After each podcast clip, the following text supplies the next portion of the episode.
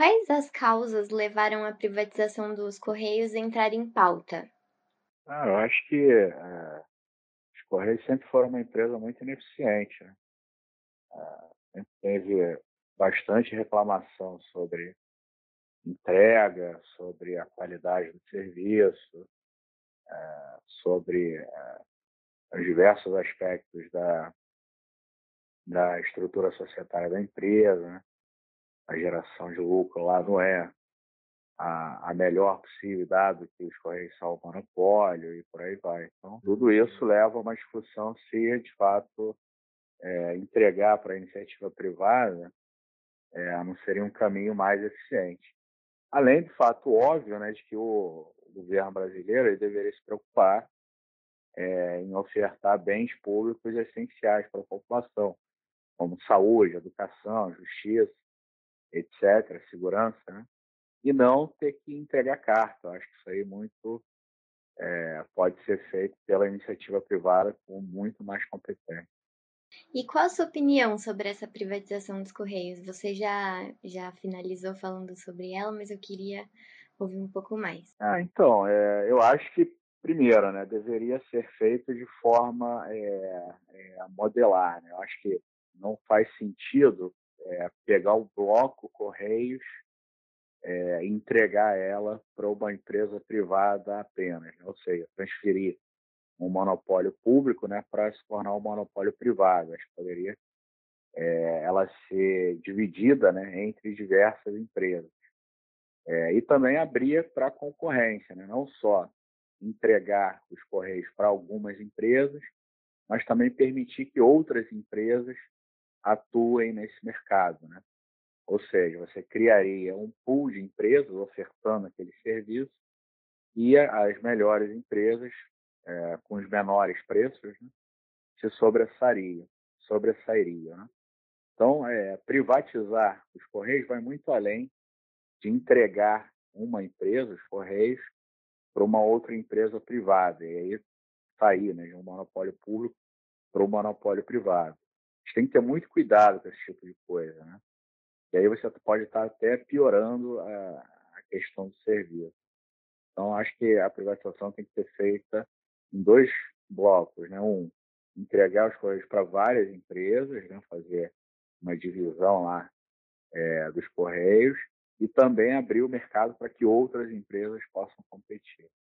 Recentemente, o ministro das Comunicações afirmou que a privatização pode render até 15 bilhões aos cofres, aos cofres públicos em 2021.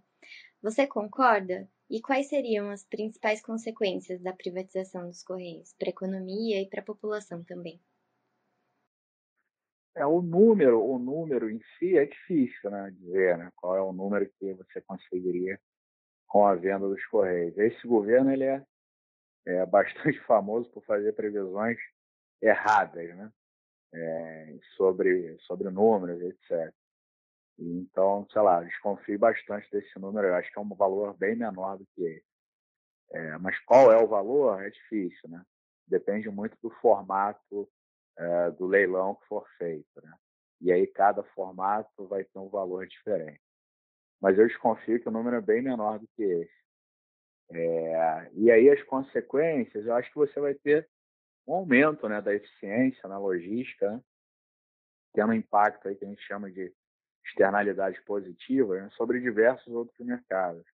Ainda mais agora que a gente está vivendo uma explosão do e-commerce, né, é, as vendas online, né, as empresas não, não, é que descobriram, né, mas viram que de fato é, tem aí um potencial muito grande é, de consumo. Né, o consumo online entrou na moda em definitivo na pandemia. Então, quando você tem uma empresa forte, né, de logística, que não é o caso agora, né? a gente tem uma empresa bastante ineficiente, e aí melhorar essa eficiência da empresa de logística vai ter diversos spin-offs, diversas externalidades para diversos setores, inclusive e-commerce, ou seja, você pode potencializar, melhorar o ambiente de negócio, potencializar é, a economia brasileira com esse tipo de privatização. Mas, de novo, né?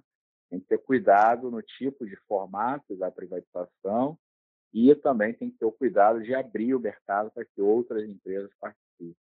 Feito isso, acho que a gente vai ter vários ganhos aí para diversos setores da economia, em particular o setor de e-commerce, que se mostrou bastante resiliente nessa crise. Se o processo de privatização chegar ao Congresso ainda em 2020, você acredita que há clima de aprovação? É difícil saber, né? O Congresso é sempre uma, uma caixinha de surpresa, né? É, tem coisas que eles aprovam muito rápido, tem coisas que eles demoram.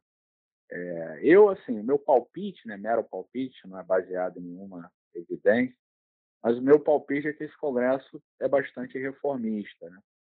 E existe lá um consenso de que os Correios são uma empresa ineficiente.